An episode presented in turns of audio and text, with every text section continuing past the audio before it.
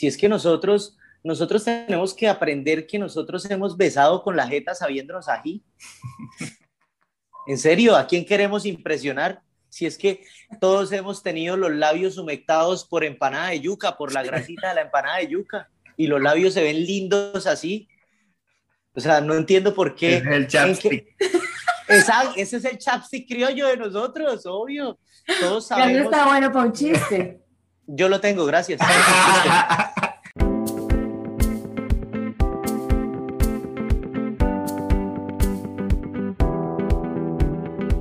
Liberarte es un espacio donde puedes sentirte libre y entendido. Donde puedes encontrar respuestas y soluciones a esas dudas que has tenido todo este tiempo. Todo eso que callas, eso que te guardas, eso que te inquieta, todo eso que debe hablarse sin tanto enredo. Hablamos desde nuestro punto de vista. Compartimos nuestras experiencias y nos alimentamos de las historias y el saber de expertos y personas involucradas. Soy Melissa Luna. Y yo Juan Camilo García. Y en este espacio te invitamos a liberarte. En esta conversación nos acompaña Jairo Cubides. Jairo es más conocido como Chispita. ¿Chispita en el bajo mundo o en el, o en el buen mundo, Jairo? En, todos los mundos. En, el mundo de Mario, en el mundo de Mario Bros, en el mundo de agua, en, cualquier mundo. el buen vecino. El buen vecino también. El buen, vecino es mucho más famoso que Chispita, ¿no? Ya el buen vecino es otro nivel, otro nivel, lo cogió más fuerza. Bueno, precisamente por eso queremos, por eso Jairo está acá en este, en este podcast acompañándonos, porque, porque ahora Jairo lo conoce más como el buen vecino, pero ¿cuál fue la historia detrás del buen vecino? O sea, ¿Cuál es esa diferencia entre el chispita y el buen vecino? Eh, pues, pues realmente no hay ninguna diferencia. Lo que sucede es que el buen vecino se hizo viral porque eh, empecé a hacer lo de los cepos, me asomaba por la ventana y le gritaba a la gente cuando venía tránsito a llevársele los carros, entonces yo decía como, es un mensaje del buen vecino, parquea bien, o sea, como seamos buenos vecinos, sí, como ayudémosle a la comunidad. Eh, lo que pasa es que yo vivía en, en, un sector, ya no vivo allá, vivía en un sector en cabecera, en un lugar, digamos, eh, donde había como, un lugar, como una calle sin fin, entonces la gente aprovechara aprovechaba para parquearse, lo cual a mí no me parecía que estuviera mal. Yo de verdad nunca vi mal que la gente se parqueara ahí, pero mis vecinos sí lo vieron mal. Entonces mis vecinos, en vez de avisarle a la gente, decirle por ¿Los vecinos de bien? ¿Los vecinos de bien? La gente de bien, en vez de decirle a la gente, oiga, venga, llévese el carro, iban era llamando la grúa y sabe que me daba mucha tristeza. Yo empecé a hacer eso realmente fue porque resulta que ahí hay un dispensario eh, hay una vaina de drogas y ahí le entregan muchas drogas a gente pensionada, muchos abuelitos enfermos y tal. Y yo me di cuenta que llegaban muchos mensajeros a recoger esas drogas, porque los abuelitos a veces no pueden, entonces mandaban un mensajero.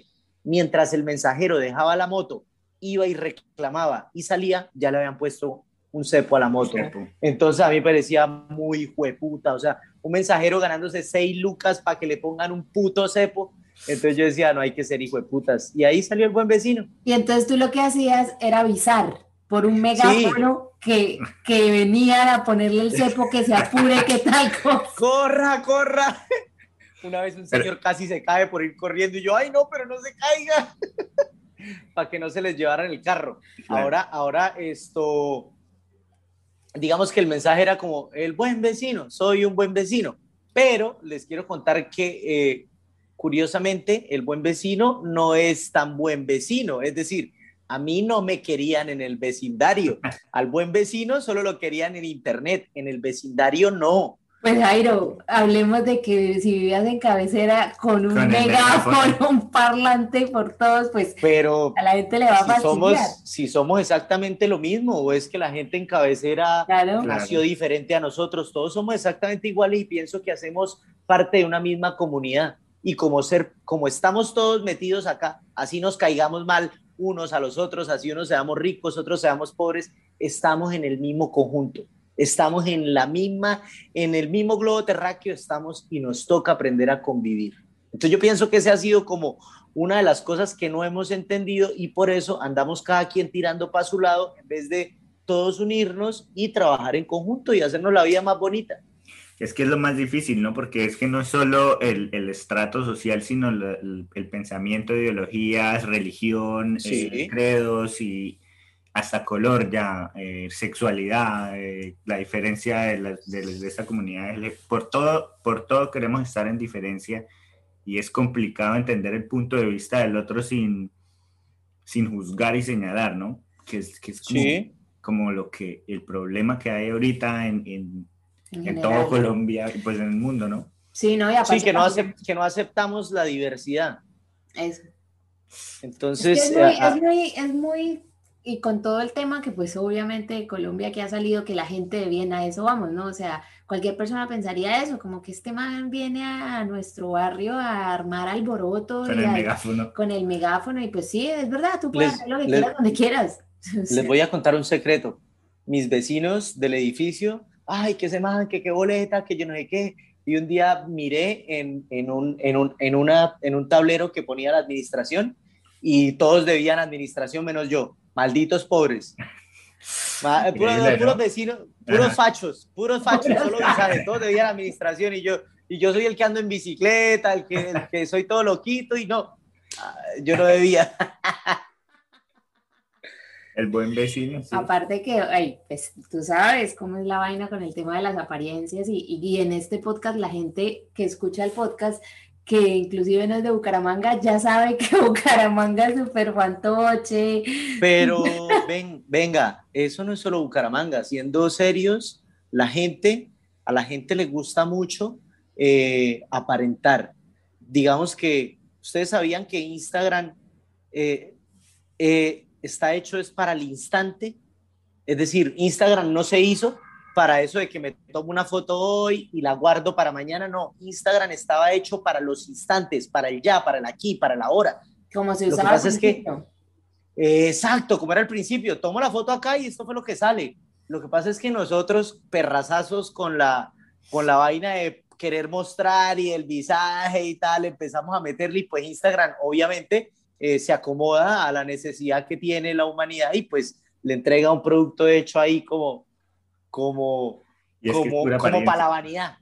Es pero, pura apariencia. Pero, pero pura apariencia. cuando dices que, que, le entrega un producto, pues ellos se aprovechan de todo el producto, sí, claro. de, de, toda la, la falta de, de, de, carácter, de valentía, de todo lo que, pues a la gente, realmente lo que es la sociedad. O sea, imagínate, ahorita estábamos viendo que hay unos estudios en los que hablan que, que niños menores de 15 años con depresión. Mira, ¿sabes qué es lo que pasa? Yo, por ejemplo, ustedes tienen un hijo, yo, yo, yo ustedes tienen hijos, yo también tengo una hija. Mi hija es súper abierta para el tema de interactuar con las cámaras, para tal, nació con la vaina y ella tiene el feeling y todo eso. Yo subo a veces historias con ella y la gente me dice como, Jairo, ábrale un Instagram a su hija, a su hija, su hija es un hit, hable un Instagram. Y yo le digo, no, yo por qué la voy a obligar a algo.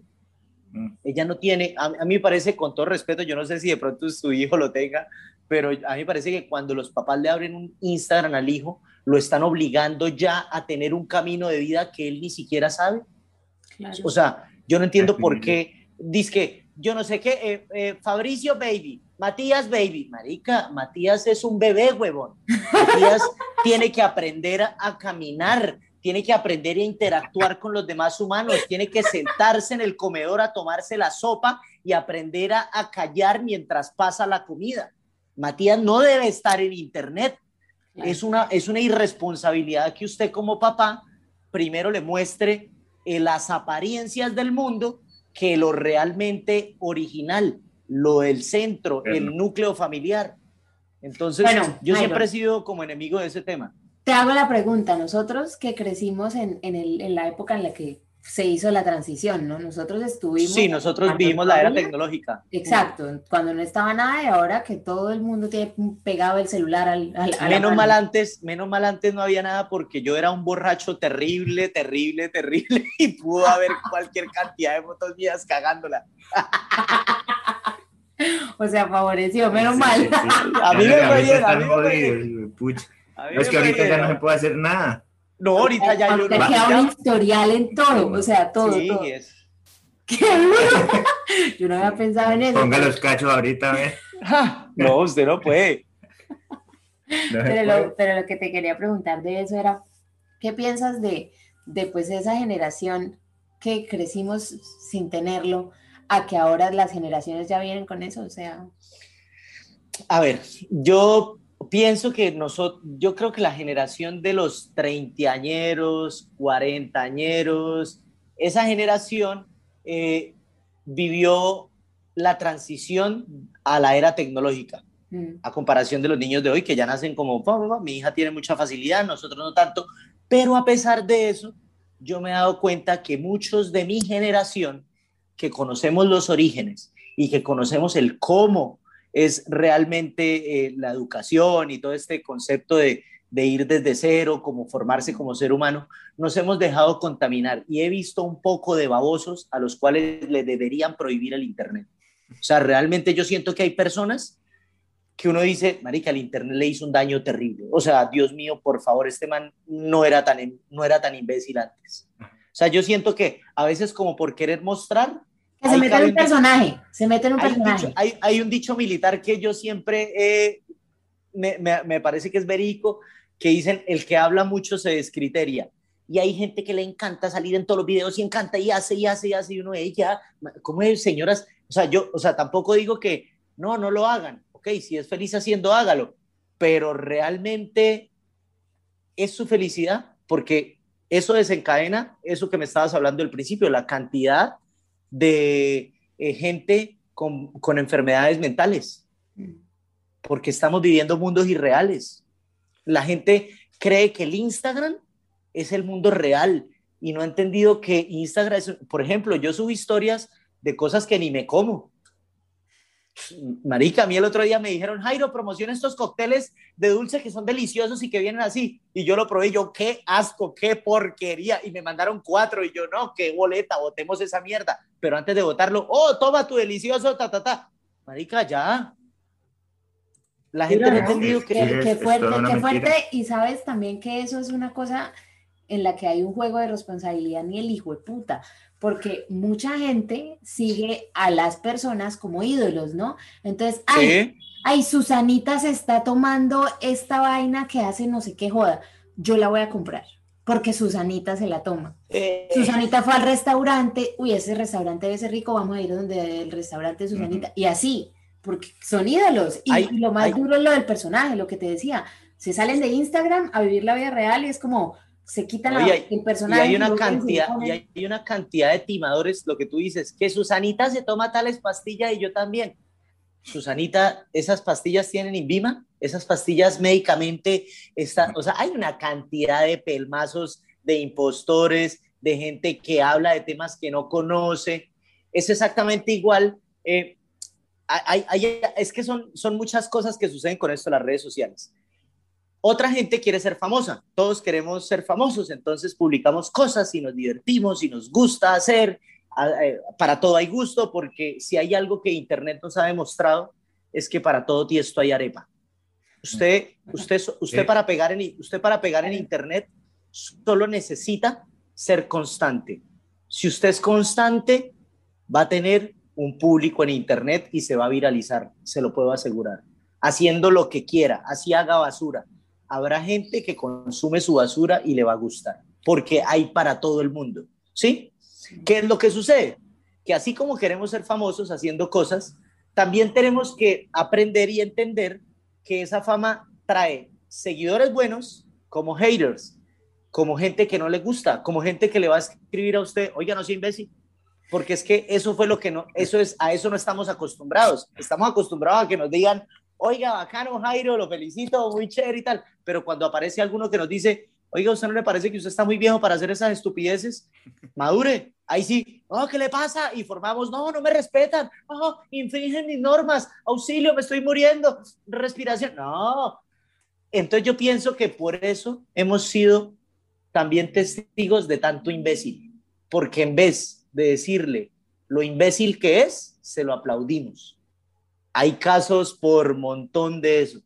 Amigos de nosotros a los cuales usted les dice, oiga, pero marica, se ve muy estúpido en esa foto. ¿Y qué le pasa, imbécil? Usted no sabe que, marica, perdón. No quién soy yo que tengo no sé cuántos mil seguidores. Sí, entonces, perdón, perdón, pensé que por ser amigos, porque se nos, se nos ha olvidado eso, se nos ha olvidado que el amigo no es el que nos aplaude todo el tiempo, el amigo no es el que nos celebra todas las pendejadas que hace, el amigo es el que nos dice, hey, eso está mal, marica, venga, no lo haga así, hey, eso no lo haga. Se nos olvidó que el, que el bullying, que llamamos que, ay, no, que el bullying, no, una cosa es tirar a destruir a otra persona y otra cosa es el bullying entre amigos. Y el bullying entre amigos nos hizo fuertes. Toda mi generación se hizo fuerte con el bullying.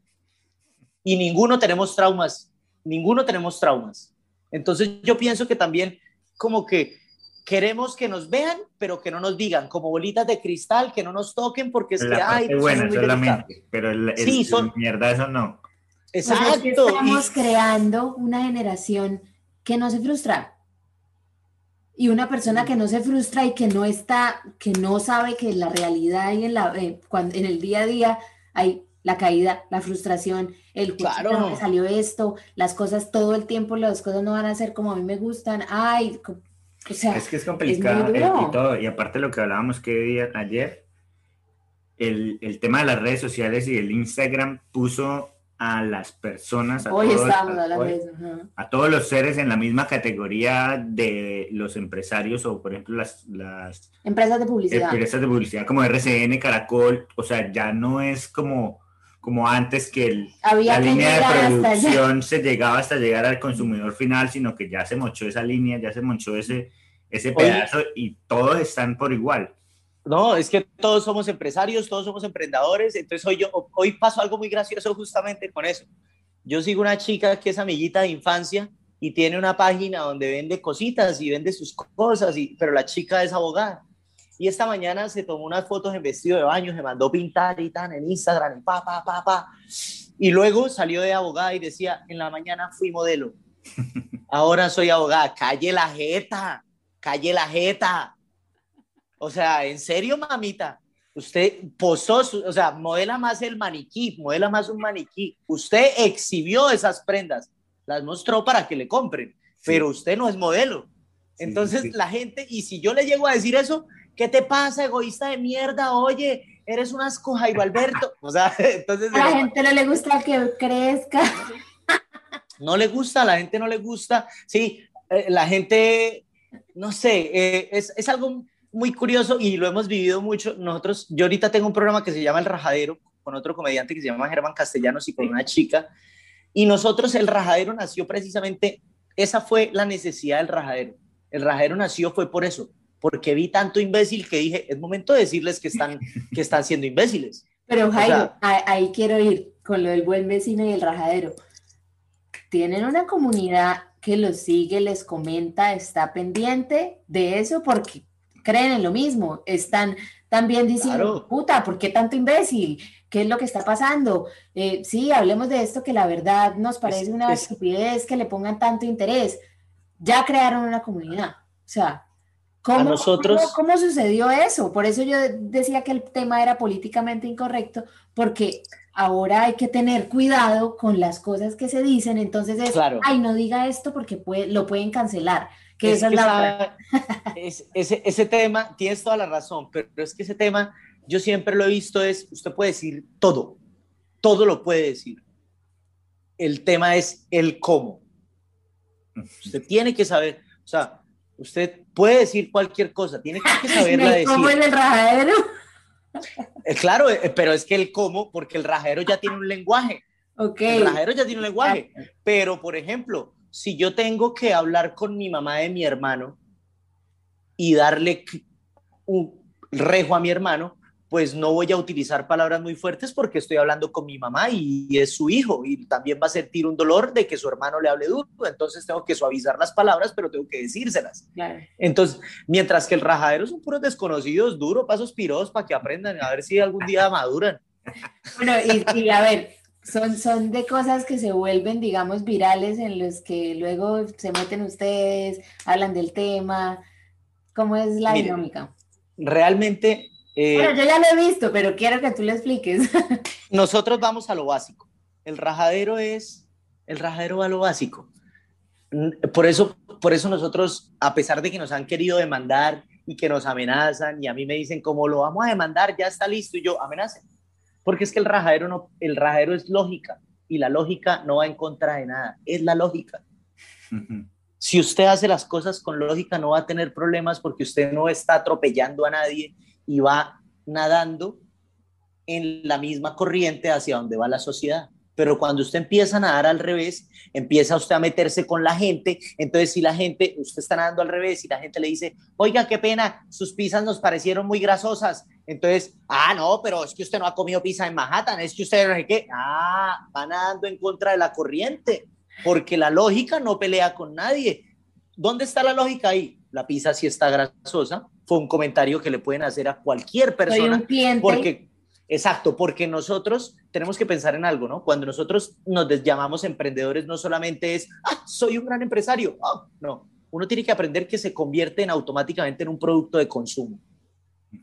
Y cuando usted es un producto de consumo, está atado a, a gustar y a no gustar. Básico y eso no habla, si a mí no me gusta, yo, eh, por ejemplo, hay mucha gente que dice, a mí no me gusta su humor, y yo le digo, está bien, no está mal, si a usted no le gusta lo que yo hago, está bien, hay más que le pueden gustar, o sea, yo no le tengo que gustar a todos, y eso es lo que no hemos entendido. Entonces salimos a redes sociales y al que no le gusta lo que nosotros hacemos y no lo, y no lo transmite, ya lo odiamos. Y no, marica, hay que aprender también a querer a la gente que no está de acuerdo con lo que uno hace, porque pues marica, estamos en el mismo lugar y vivimos y tenemos que convivir, punto, ya. Es como cuando hablan del algoritmo, el algoritmo es bien inteligente, ¿no? Te mete en una nube en la que te muestra todo como tú piensas, te muestra todo lo que te gusta, todo lo que sigues, pero a la final no estás viendo otros panoramas, otras cosas en las que Simplemente tú eh, vives tu vida en ese circulito porque eso es lo único que supuestamente... Por lo que te muestra, por lo que te muestra. Estás dando círculos en el misma vaina, en la misma vaina, en la misma vaina. Yo lo que pienso toda la, la gente se toma, o sea, cuando hacen una crítica, la gente se lo toma más es personal. Personal al, responder en contra, como que usted me lo está diciendo a mí, en vez de decir, no, es que la pizza sí puede estar de esta manera, la voy a arreglar. Y, y, y eso pasa mucho cuando uno se encierran en, dentro del mismo círculo. Cuando se trata de uno. ¿Qué es eso? Es, que, es que realmente es eso, es, es, entender que no somos dioses, que somos humanos, porque es que el problema fue que en, endiosamos a la gente. Ahora, hay, un, hay una vaina educacional de idiosincrasia que nos vendieron a nosotros, que esto sí es de sociedad colombiana, que a nosotros todo el tiempo nos dijeron, los papás de nosotros, nuestros abuelos nos decían, mire, fulanito ya se compró camioneta, hmm. ese es como le está yendo de bien en la vida, ese sí es exitoso, hmm. fulanito está viajando por el mundo, fulanito se compró una finca con piscina, usted no tiene nada, uy, no, usted no le está yendo bien en la vida, usted es un pobre hijo de puta si no tiene nada. En cambio, ese que se compró el carro, sí, ese que tiene tal cosa, sí, y nos, estamos, nos, nos vendieron la idea que si acumulábamos propiedades, si teníamos y viajábamos, éramos exitosos en la vida. Y eso es una total mentira. También la misma de, ese, ese hizo un pacto con el diablo porque le está yendo muy bien. O quién sabe qué hizo esa muchachita, porque... ¿Quién? No, pero es que venga, le digo una cosa. Justamente eso que nos enseñaron a nosotros de tener, de tener, ah. hay que tener, hay que tener para ser exitoso, porque es que si no tengo, yo no veo la camioneta fuera de mi casa, no soy nadie. Entonces, esas ideas que nos vendieron nos hicieron que también buscáramos el dinero fácil. ¿Sí? Porque son las cosas que nosotros como que queremos conseguir. Entonces, resulta que ahora en Instagram, como la liendra muestra que va a Dubai, como la liendra muestra que tiene una TLX, como la liendra muestra, entonces ahora todos los chinos quieren mostrar eso porque pues marica, si no tenemos eso no somos nadie. Y no, o sea, nosotros, o sea, los dedos de las manos todos son totalmente diferentes. No todos son iguales y hay que acostumbrarnos a que vivimos en una, en una, en una diversidad en donde yo conozco hippies muy felices que no tienen ni mierda. Es más, le voy a decir una cosa, usted va a los barrios pobres y la gente es súper feliz. A diferencia. Juanca me estaba hablando de qué días de eso porque recordando sus épocas, eh, me decía, sus épocas en las que se la pasaba en esos barrios, y decía, en ese tiempo yo tenía amigos, de verdad amigos, y era, fue una época que en la que me sentía muy feliz de, mi vida y luego pasé a ese círculo social. Al, círculo mentiroso. Esta, cosa. y, ahí no se ve lo mismo. Es que es, es, es, diferente, es muy diferente. Es que es total, mire, yo le puedo asegurar, conozco el origen de Juan Camilo y yo, le, y yo Juan Camilo también conoce lo que somos amigos de infancia. Y miren, cuando yo era niño, una vez viajamos a la costa y yo tenía, yo tenía plata para ir yo, pero no tenía dos amigos míos y yo me los llevé para la costa. ¿Usted, ¿Usted cree que hoy en día usted hace un paseo con sus amigos? No, eso no, eso no pasa. Y dicen, bueno, ¿quién no? En, en barrios, en, en, eh, barrios. Si ve, usted, eso no pasa normalmente, que, ay, que vamos a los amigos de la quinta, nos vamos de paseo, ay, pero yo no tengo plata, te perdiste el viaje, careverga. Mm. Eso es normal. Mientras que usted está con sus ñeros y, marica, yo no tengo, no, hay que levantar para irnos. Aguantamos hambre todos, pero nos vamos. Entonces, se perdieron esas cosas como de camaradería. Comunidad, que tanto la gente habla ahorita que comunidad. es, es, yo siempre hablo, eso para mí es como lo real, es como las raíces, lo que realmente jala, lo que realmente hace que yo vea a un amigo de infancia y me den ganas de ir a abrazarlo. Cuando yo veo, con mis amigos de infancia ya están muy lejos todos y cada quien está en lo suyo, pero yo todos los tengo en Instagram. Entonces, por ejemplo, yo veo a Juan Camilo que está contigo, que están con su bebé, están felices, like, me gusta, chimba, este man yo lo conozco y merece estar feliz. Entonces, ese tipo de cosas ahora es, ay, este man, ¿por qué tiene este carro? Uy, piro, no, toca comprarme un carro rápido porque este man, o sea, marica, por favor, tenemos que aprender a, a, que, a valorar lo que cada uno consigue y enamorarnos de lo que hacemos. Así le damos un gran valor a ello porque es que si yo no valoro lo que yo hago, nadie lo va a valorar. Yo no puedo estar haciendo las cosas en busca de otro, o sea, yo no puedo estar viviendo mi vida con las metas de Juan Camilo. Mi vida es mi vida con mis propias metas.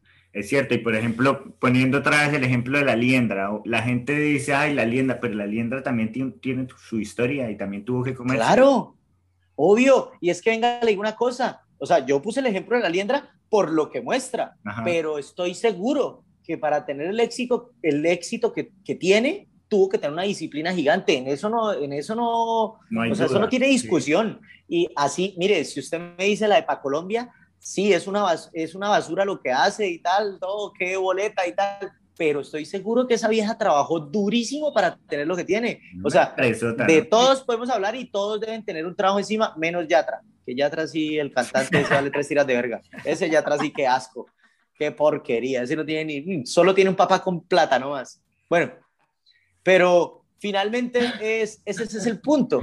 Ese es el punto. Es como trabajar más en lo realmente original y básico que es nosotros como humanos y más adelante ahí nos, no, no llenarnos de vanidades, no irnos como contagiándonos de vanidades.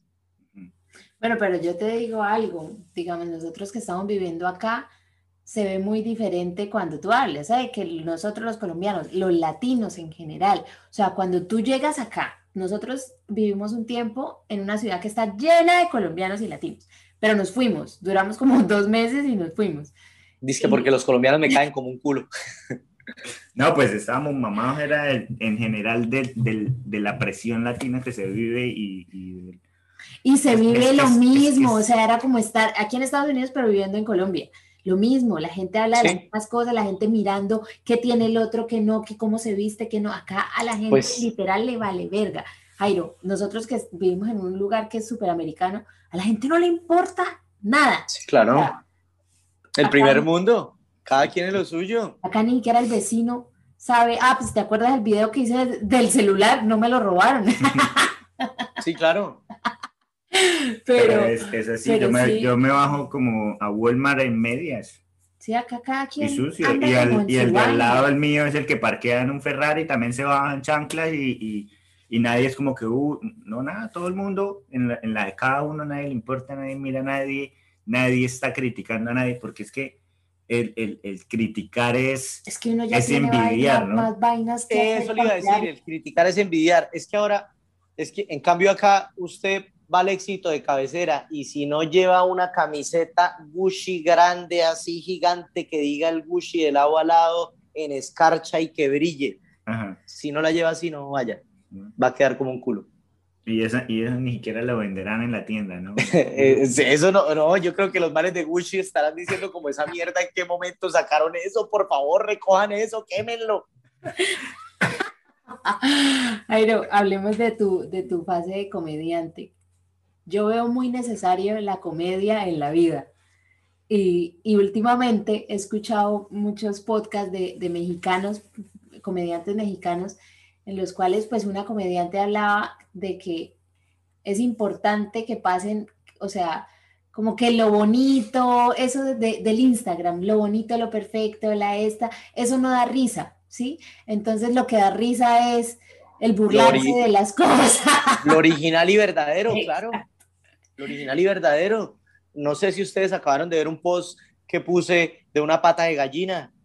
Yo, yo subo cosas que la gente normal. Por eso quería hablarte de eso. Porque la gente, yo sí soy orgánico, yo no estoy mostrando. Si almorcé corrientazo, foto del corrientazo. Yo no tengo por qué estar viviendo una vida mentirosa. Si a mí me fascinan las lentejas, soy un man que soy un man que todo el tiempo está, pues, ahora intento mucho, aparte de mostrarlo, me gusta mucho que mi hija lo vea.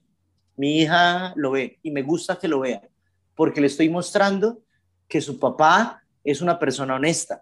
Yo, mire, les voy a contar una cosa. Yo, yo ando en bicicleta acá en Bucaramanga. Vivo en San Francisco. Para mi hija vive en Real de Minas y allá viven mis papás.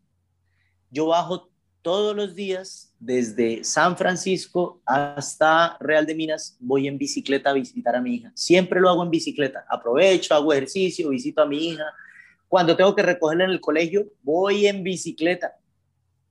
Y le llego afuera del colegio y ay, me voy con ella caminando y con la bicicleta al lado. Las profesoras a veces se ríen porque, ay, usted es el comediante, uy, pero viene en bicicleta, uy, qué boleta. O sea, como que es el comediante, pero ¿por qué no viene en carro? Pero y la fama, pero y la plata, pero y yo llego en bicicleta. Eh, pienso que mi hija va a tener un recuerdo muy bonito cuando hable con sus amigos y les diga, Marica, mi papá iba en bicicleta a recogerme al colegio. Entonces, pienso que nosotros poder abonar a esos niños pequeños y poder mostrar eso que es real, eso es un granito que nosotros le damos a la sociedad en medio de tanto de tanta mentira, en medio de tanto de tanta Alicia en el país de las maravillas, mostrar que almorzamos lentejita, que barremos nosotros mismos. Por ejemplo, esta tarde, mire, les voy a contar algo muy chistoso. Hoy tuve que ir a grabar eh, unas cosas para un almacén de ropa que trae ropa americana y ropa muy gomela que yo no me pongo, que no compraría, pero fui y grabé. Llegué a mi casa a sacar ropa que estaba lavando y acabo de terminar de barrer y trapear. Esa esa es la vida. Esa es la vida. Y la gente, y la gente dice como, ay, pero ese man es comediante, uy, pero esa noche ¿dónde comerá? Miren, ahí tengo mi comida, es una yaco de San Andresito y me lo voy a comer ahorita y soy feliz, ya. ¿Cuánto no quisiéramos nosotros ese yaco de San Andresito? a seis lucas, eso, marica, seis lucas es como, es como, ¿dólar? Un dólar y medio. ¿Dólar y medio? Ni siquiera. Uy, no. Y es mixto, o sea, pollo, carne y cerdo por, por dólar y, medio, no.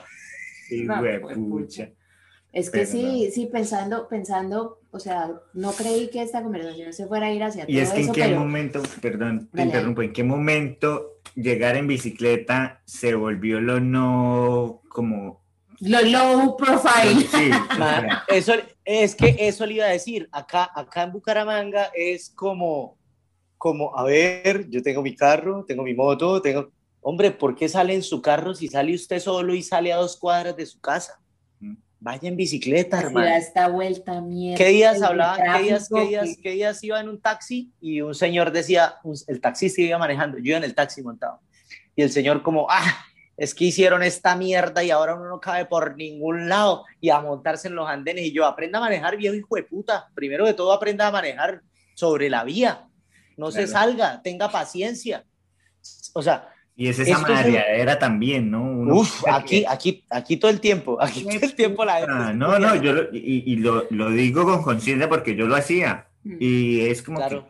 Yo lo hago, es un mantra para mí. es un mantra. Y uno, es un no se da cuenta, uno no se da cuenta, pero, pero es como, como el rolo que se va, que el, de Bucaramanga que se va para Bogotá y se da cuenta que tiene acento, porque escucha así. Pero mucho. Y, y uno, ah, bueno. Y la madreadera también jode el ambiente de los demás al lado. Entonces, pues, usted va en un taxi, de pronto en la suya, y el taxista, ah, esta mierda, de una vez le le cambia el estado de ánimo. si oiga, sí, esta mierda, y le cambia lo que usted ah. estaba bien, y uy, qué mamera esta mierda. A donde voy yo, a donde voy yo es el tema de, de hombre, ya hay unas ciclorrutas. Vamos a utilizarlas. Vamos a andar por ellas. Vamos, vamos a. el, el este planeta del mundo montar cicla. Es lo más cool. Es lo más cool. Yo, marica, yo siempre he dicho que creo que, o sea, yo, de verdad estoy mal ubicado geográficamente. Yo estoy mal ubicado geográficamente. o sea, yo sé que yo, Estás contaminando el medio ambiente con tu mire, carro, yo en Italia, carro. Yo en Italia, yo creo que yo sería el man así que las viejas dirían como, uff, papacito, todo tatuadito, montando en bicicleta, todo loquito, mmm, ambientalista, préñame. Yo creo que sería ese man por ahí en Italia. Lo que pasa, acá, acá yo voy pasando y ahí va el marihuanero ese todo tatuado en bicicleta. Pobre lichigo, debe oler a loco, no se debe haber bañado. Eso es Bucaramanga.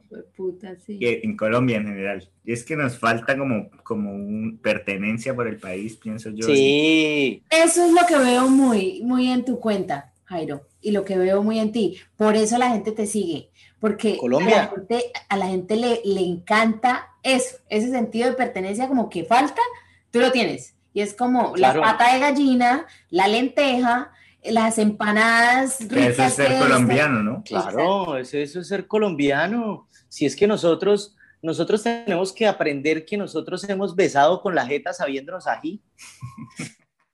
en serio, ¿a quién queremos impresionar? si es que todos hemos tenido los labios humectados por empanada de yuca, por la grasita de la empanada de yuca, y los labios se ven lindos así. O sea, no entiendo por qué. Es el chapstick. ese es el chapstick criollo de nosotros, obvio. Todos sabemos. está bueno para un chiste. Yo lo tengo, gracias.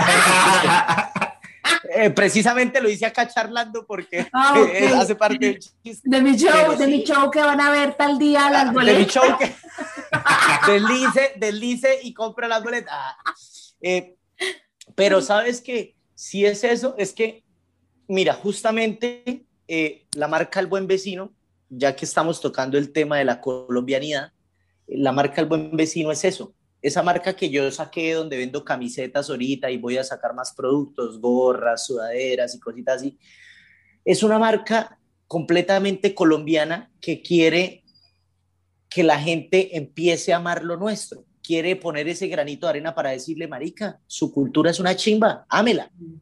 ¿Por qué la saqué? Porque yo, por ejemplo, por ejemplo, miren, tengo una camisa que me trajo mi ex de Estados Unidos y tal, y tiene aquí el New York Yankees y tal. Bueno, Camilo tiene, Juan Camilo tiene una de Harvard, ¿cierto? ¿Por qué nosotros no tenemos una camiseta con algo colombiano? Casi nunca lo utilizamos. Es más, algo muy gracioso la gente que va a, por ejemplo, a la costa compra una camiseta. Yo estuve en alguien que te amó estuvo en el radero y te, y te compró esto. Y nosotros miramos eso y decimos, uy, no, qué boleta, qué, qué esa mierda, qué porquería, qué corronchera. Nos ponemos, miren, los colombianos nos ponemos camisetas de Michael Jordan, nos ponemos camisetas de 50 Cent, nos ponemos camisetas de, en fin, de cantidad de artistas que, que no son de nosotros, nos ponemos camisetas, nos tatuamos frases en inglés, que mm. me parece re grave, y lo hacemos porque nos gustan. Ay, me tatué esto en inglés porque soy cool. Marica, ¿por qué no tatuárselo en español? Si es su idioma, o usted ha visto algún gringo o alguien por fuera que diga, me tatué, chúpemelo. Porque me encantó, es que esa frase la escuché en Colombia y ¡buf! Tiene fuerza. No, Marica, porque ellos aman sus raíces. A nosotros nos falta amar eso. Entonces, por ejemplo, en la marca El Buen Vecino, ¿yo qué hago? Vendo camisetas con frases que utilizamos todos. Son camisetas hechas acá en Colombia, compro la tela acá, las confecciona alguien de mi ciudad, las estampa un señor de Villaluz. Y son camisetas que dicen cualquier cosita es cariño, Cimente como el presidente, Charle con su madre. Son, intento todo el tiempo que la gente diga como, sí, marica, son de nosotros. Ahorita estoy muy feliz porque la gente las está comprando. Eso me haría muy orgullosa tener una camiseta de esos de acá. Me las amo. Las amo, las amo. La de Charle con su madre es divina. Son unas camisetas, además que son deliciosas. Mucha gente me compra las camisetas por la frase y cuando se las entrego dicen como, ay, ay, ay, la tela es divina. Entonces, como, sí, obvio, obvio, no es solo la frase. Entonces, siempre, siempre he estado como, eh, eh, Melissa me conoce en la comedia mucho más tiempo que Juan Camilo, porque Melissa eh, ha, estado más presente en el tema de la comedia. Y yo siempre creo que con el tiempo, en el, en el, transcurrir de mi carrera, uno va madurando, así como uno crece, también la carrera va madurando. Y entendí que mi carrera es esa. Esa es mi carrera. Es la, la colombianidad, pero es el, siempre el amar a nuestro, el, sí, siempre ha claro, sido. Es, claro, lo que pasa es que, digamos, uno no se da cuenta, uno dice como, no, pero yo también quiero ser famoso, no, pero, o sea, sí, todos queremos ser famosos, pero cada quien desde su punto, y el mío es ese, el mío es lo criollo, yo soy un man criollo. Y eso es, a, mí me No tienes que meterte en ningún personaje. Sí, a mí me pasó algo, creo que a ti también te pasó algo muy particular, que creo que nos pasa casi todos en Colombia, y es que cuando nos hablan de México, y, que los mexicanos, uno se imagina María la del barrio, el, el mexicano con el sombrero grande, el inmigrante, y en realidad es que los mexicanos tienen eso que nosotros no tenemos, que es esa, esa pasión por el país, de, por, sus países. Cierto, y a mí me cambió la percepción hacia el mexicano precisamente por eso, porque es que aman su tierra sea desde las personas de la clase más baja a la más alta. Todos hablan de su país como si fuera lo más grande, ¿no? Es verdad. Y cuando uno va a México, eh, ellos que son, ellos, ellos, son como, es, eh, aquí es el ejemplo de cómo no valoramos lo que tenemos. Cuando yo estuve en México, hicieron un asado, unos amigos comediantes mexicanos, hagamos un asado que nos querían mostrar cómo se hacía el asado mexicano. Entonces, ah, por ejemplo, el asado mexicano no va con papa, no va con yuca, sino con tortillas. Entonces uno como, ¿y la papita y la yuquita? ¿Qué pasó? Que me siento como robado. ¿qué tal? Y empezamos a hablar con los manes y los manes me mostraron su asado y empezamos a, decir, los manes empezaron como, uy, venga, pongamos canciones. Y yo, bueno, pongamos canciones. Terminé pegándome una borrachera con los manes porque les dije, pongan una canción. Y los manes, marica, me pusieron una salsa del grupo Nietzsche. O sea, los manes me dijeron, o sea, yo le dije, como pongan una canción, y el man puso una salsa del grupo Nietzsche. Entonces yo le dije, ¿por qué la puso? Y me dijo, chinga tu madre, güey, esta canción está bien padre, güey. Y yo, ¿en serio? Y me dijo, está bien padre, güey, a nosotros nos encanta la salsa y no saben bailar salsa y la adoran. O sea, les fascina. La, ponían y la ponían y yo como, no, ya no sabemos, me quiero devolver, ¿qué hago acá? Sí, son, es que, no sé, el, el significado de humildad está como mal visto. Eso es humildad el, uno reconocerse como es y ya, pero la gente cree que humildad tiene que ver con algo de, no tener pobreza, o sea, eso es una estupidez. Los mexicanos son muy humildes, pero demasiado, que inclusive son muy criollos, son, ellos. tú decías, como que vamos a viajar, pues si no se puede esto, pues nos vamos los tres y ahí no comemos. Así es la gente. Eh, algo, les voy a contar una experiencia que me parece impresionante que me gustó mucho en México cuando, yo, cuando tuve la oportunidad de ir.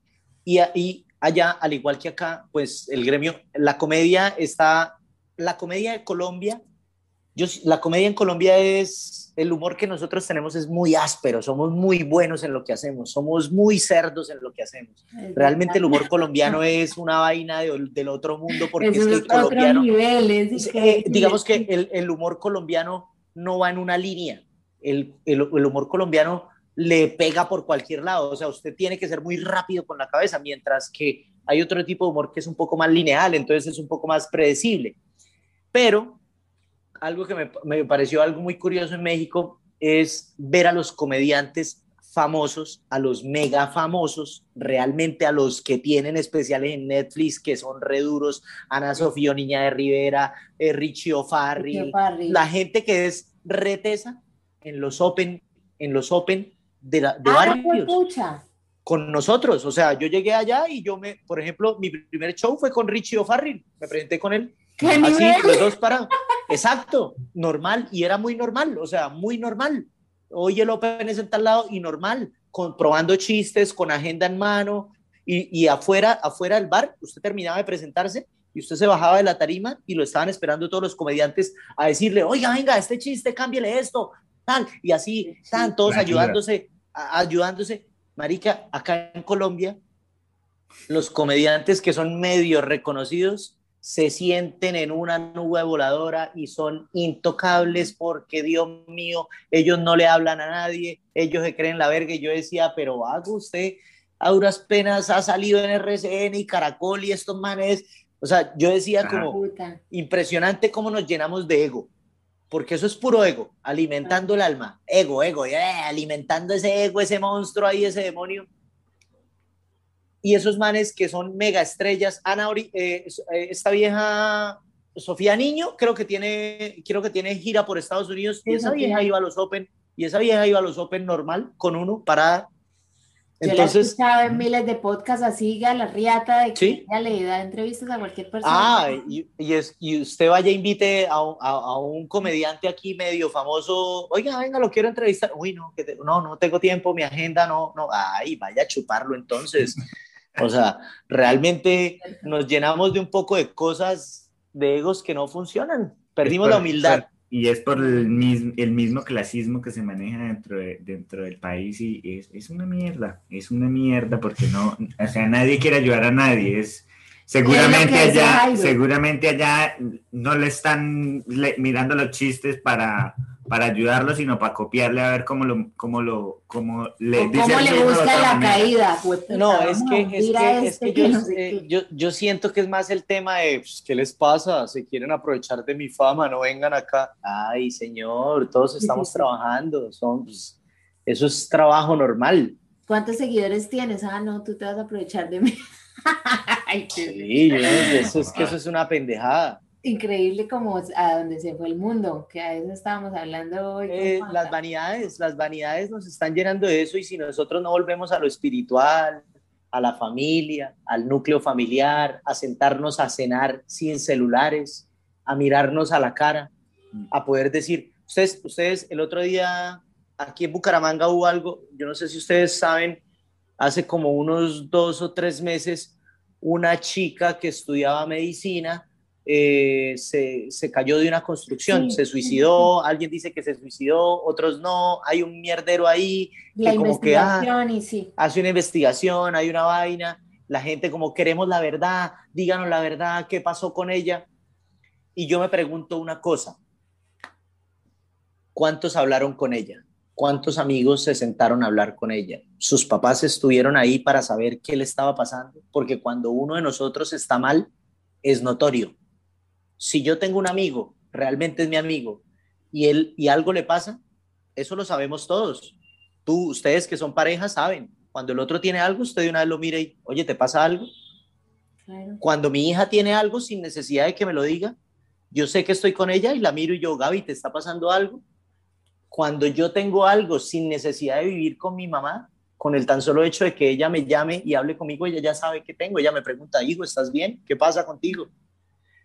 Entonces, siento que con el tema este de la chica, en vez de estar pidiendo, hombre, la investigación y tal, ustedes la vieron, hablaron con ella, se sentaron a almorzar con ella y conversaron, porque la gente está tomando decisiones de irse al suicidio, decisiones apresuradas, porque simplemente nunca habló, porque no tomó, se encerró en su mundo y lo que dice Juan Camilo es verdad, nos, nos envolvemos en la sola cápsula que nosotros tenemos y se nos olvida que hay un mundo exterior que podemos hablar, que podemos evolucionar.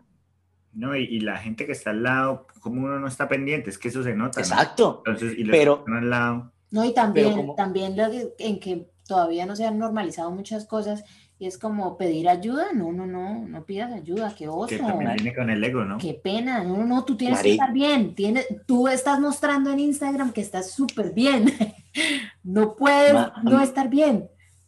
Yo estuve yendo a unas terapias de psicólogo y estuve yendo al psicólogo y un día hablé con una nena y la nena me dijo, ay, cállate, ¿qué te pasa? No seas ridículo, estás mal. Y yo, oiga, está boba. O sea, la que está mal es usted, pendeja. Che para allá. Ya no vamos a hacer nada. Póngase la ropa. Muy rico y todo, pero no. Muy rico y todo, pero no me entendió. Hay una cosa que se llama en, en inglés es PTSD, es esto, estrés postraumático. Eso, eso no es estrés, eso son miedos o cosas que pasan después de un trauma. Pero entonces, si vamos a categorizar qué es un trauma, Colombia vive un puta trauma toda la vida. Entonces, todo el mundo está jodido de la cabeza, o sea, todo el mundo necesita, necesita ir a terapia. Es que el que diga que no necesita ir donde un psicólogo es el que está loco. Todos tenemos traumas, todos en este país hemos sido víctimas de algo, de algo. Entonces, lo que tenemos que aprender es, uno, a expresarlo a decir cuando, a, dejar el miedo y a ser un poco más honestos y a decir, me gusta, no me gusta, lo quiero, no lo quiero. Es, eh, tenemos que aprender a regalarnos, a decir que el no también es una respuesta. O sea, no todo tiene que ser sí, no todo tiene que ser felicitaciones, no todo tiene que ser abrazos. No, si hay algo que no me gusta, yo tengo que aprender a decirlo y también tengo que aprender a escucharlo cuando alguien me lo diga también tengo que aprender a aceptar que si yo estoy con una chica y le digo nos vamos para acá y ella me dice no, yo no la puedo obligar. O sea, hay una cantidad de cosas ahí que vienen que tenemos que, que, mejorar como seres humanos. Pero bueno, eso yo pienso que tampoco es de solo Colombia, es global. No, eso da, ese tema da para otro podcast. Sí. La verdad. Pero es el hecho de, respetar, pienso yo, y, y, y, de saber que, el, que lo de uno termina donde, lo, donde el otro empieza. Entonces uno no eh, puede, uno no puede pasar esa línea, claro. Es que es, es muy... Ahora como todos somos un canal de información, entonces el hecho de que alguien, lo que tú decías, no esté de acuerdo conmigo, entonces simplemente está mal, porque está mal, ¿sí? O sea, nos cuesta entender que no hay una verdad absoluta, que no hay una razón, que el punto del otro es válido, que la otra persona está sintiendo cosas y uno simplemente porque uno piensa de esta manera, entonces las anula, que todos hemos cometido ese error porque eso es una cosa humana. Pero hay que empezar a reconocer ese tipo de cosas de como, pucha, todo no se trata de mí, el mundo no gira alrededor mío, o sea, yo soy una cosa diminuta. Sí, no, todo no es conmigo, todo no es conmigo y no sabemos pedir perdón, no sabemos pedir perdón, nos cuesta, entonces encontramos encontramos gente que nos dice, no, es que yo no me hablo con mi papá. ¿Cómo así que no se habla con mi papá? No, hace dos años no me hablo con mi papá porque nos agarramos y yo, oiga este, vaya, hable con su papá, no sea imbécil, no lo pierda, solo es una vida, solo tenemos una, hay que ir a hablar, hay que ir a decirle, marica, me equivoqué, la cagué, dije algo que no debí decir en el momento menos indicado, me perdona, o sea, no está mal. ¿Ah? no está mal que nos corrijan. Es el ego, el cómo pedir perdón. Por ejemplo, con las, las parejas, las relaciones, es como, es mi novia y, nadie me la quita, ¿cómo, cómo decir que nadie me la Es que no es de uno. No son objetos, es verdad. Es, es, y me voy a ir a dar en la jeta con esta persona porque me la quitó. O sea, no se la quitó. Ella, son elecciones, son elecciones, son elecciones. Si quiere estar peleando por alguien, usted es el que no se está dando amor propio el que no se quiere. Valores. Yo sí me doy harto, yo sí me doy harto amor propio porque soy soltero. Entonces me toca el amor propio. Jairo, pero volvamos a la, a la, pregunta de la comedia. ¿Por qué es importante la comedia en, en la sociedad?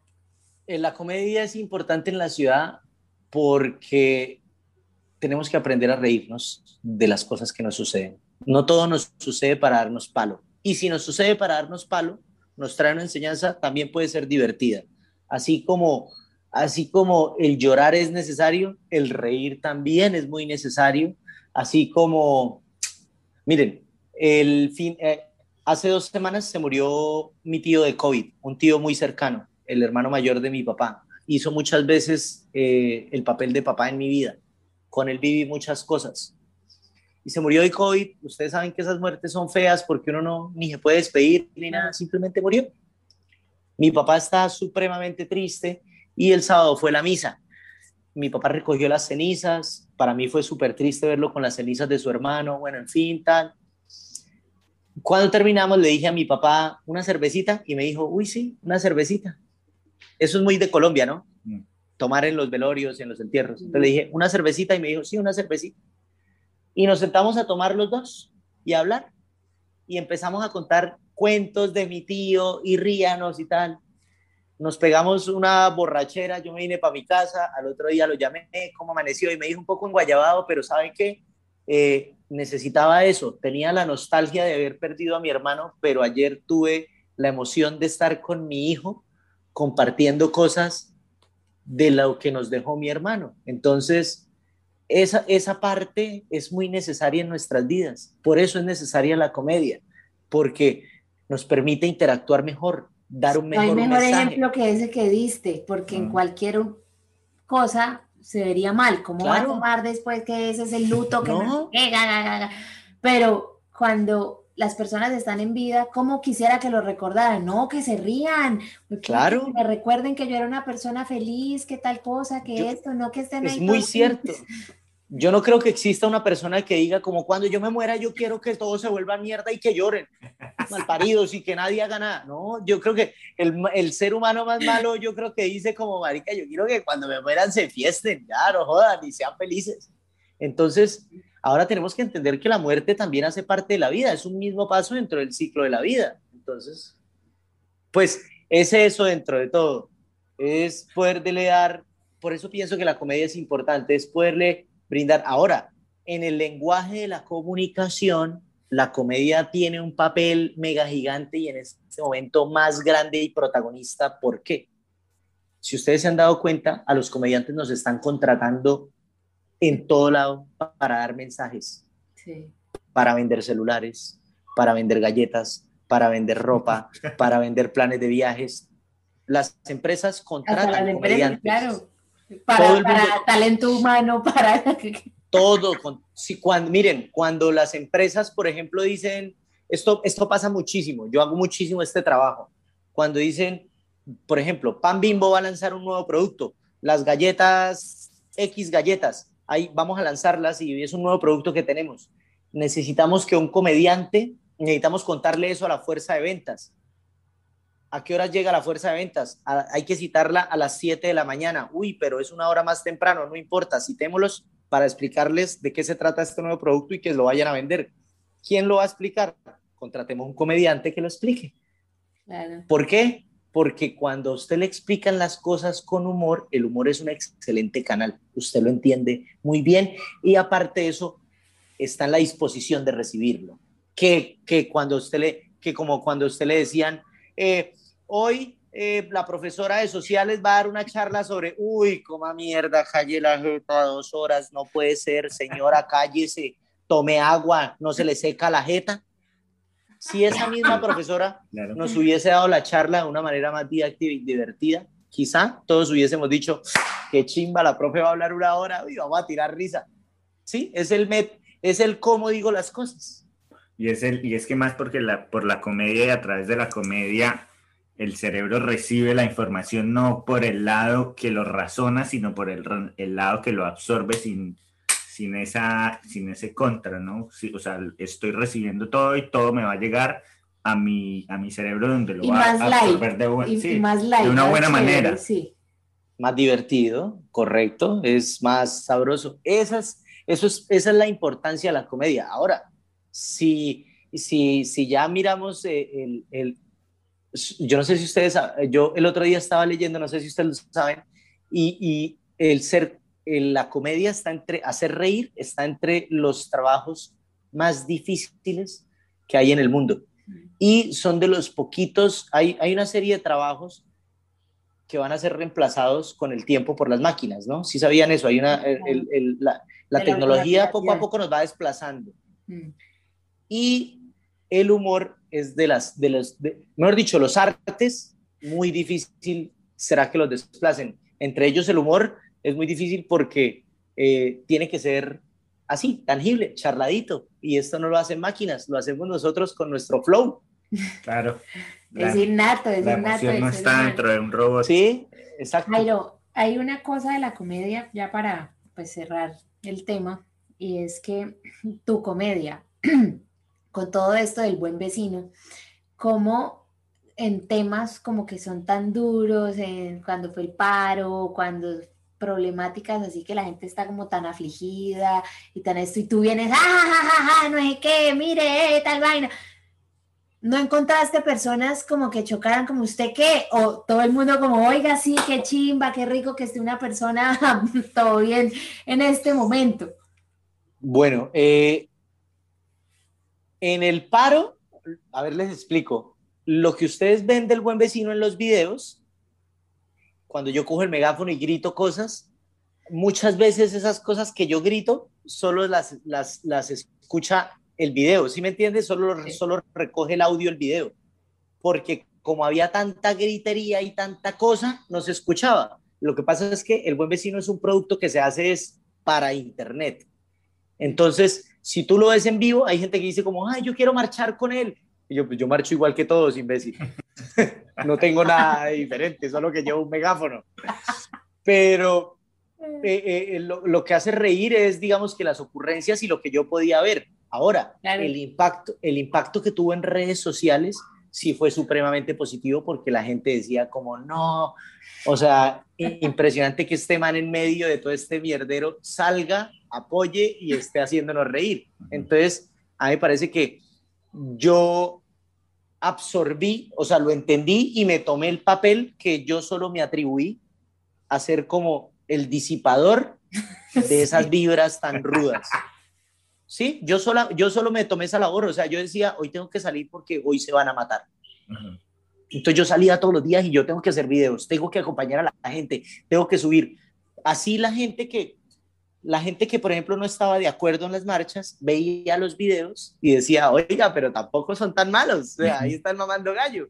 Claro. Entonces hay que mostrarle eso a la gente. No solamente las marchas, no solamente son gases, no solamente son actos vandálicos, no solamente son violaciones de derechos humanos, no, marica, yo vi mucha gente en familia marchando, muchísima gente en familia marchando, haciendo marcha pacífica, opinando, vi niños, vi músicos, vi pintores, vi bailarines, vi asociaciones de mujeres, grupos étnicos, vi gente, gente del común marchando, no todos eran delincuentes.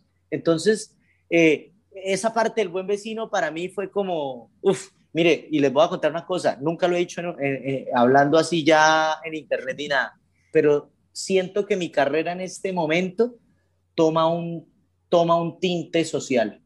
Siempre lo ha tomado, pero en este momento quizá mi sueño ya, ya se transforme y ya no sea ser un gran comediante, quizá ya mi sueño sea generar una opinión mucho más fuerte y crear conciencia.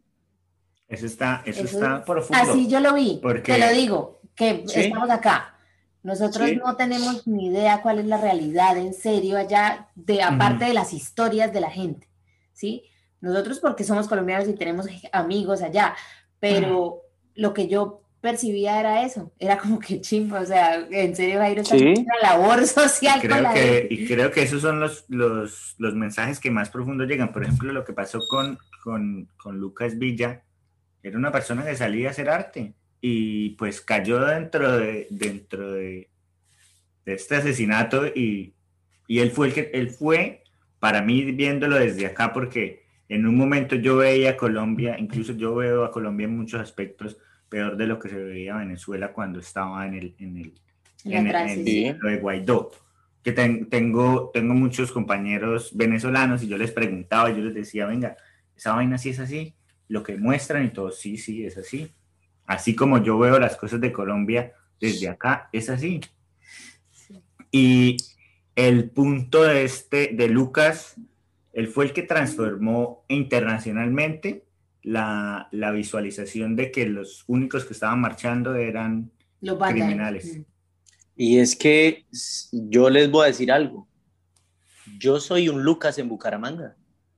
Salgo a mamar gallo, a joder, a bailar, a saludar gente, a tomarme fotos. O sea, Lucas, digamos que Lucas se volvió un símbolo y Lucas hay muchos en cada ciudad.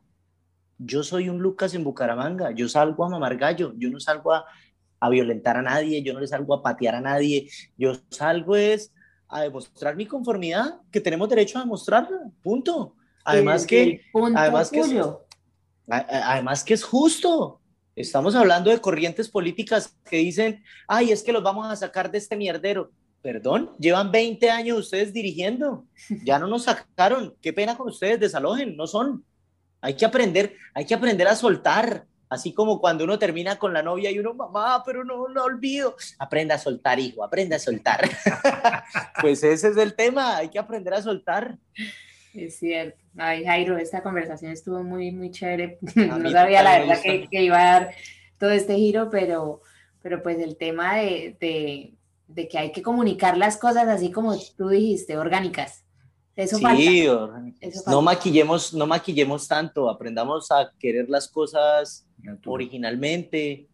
Ok, no estoy diciendo, oye niña, no te maquilles, no te arregles, no, hazlo, si te sientes bien, hazlo, y usted también, hombre, yo también, miren, ahora tengo hasta barba y todo, y yo era todo lampiño, pero, pero vamos más al orgánico, a lo esencial, a querernos, a, a, a que nos mueva el amor. Eso es lo que nos tiene que mover que nos mueva el amor, no otro tipo de cosas, ni de doble sentido. El amor es todo. Ay, tan bonita esta charla que salió. Nos escuchamos en el siguiente episodio. Chao, gracias. Chao.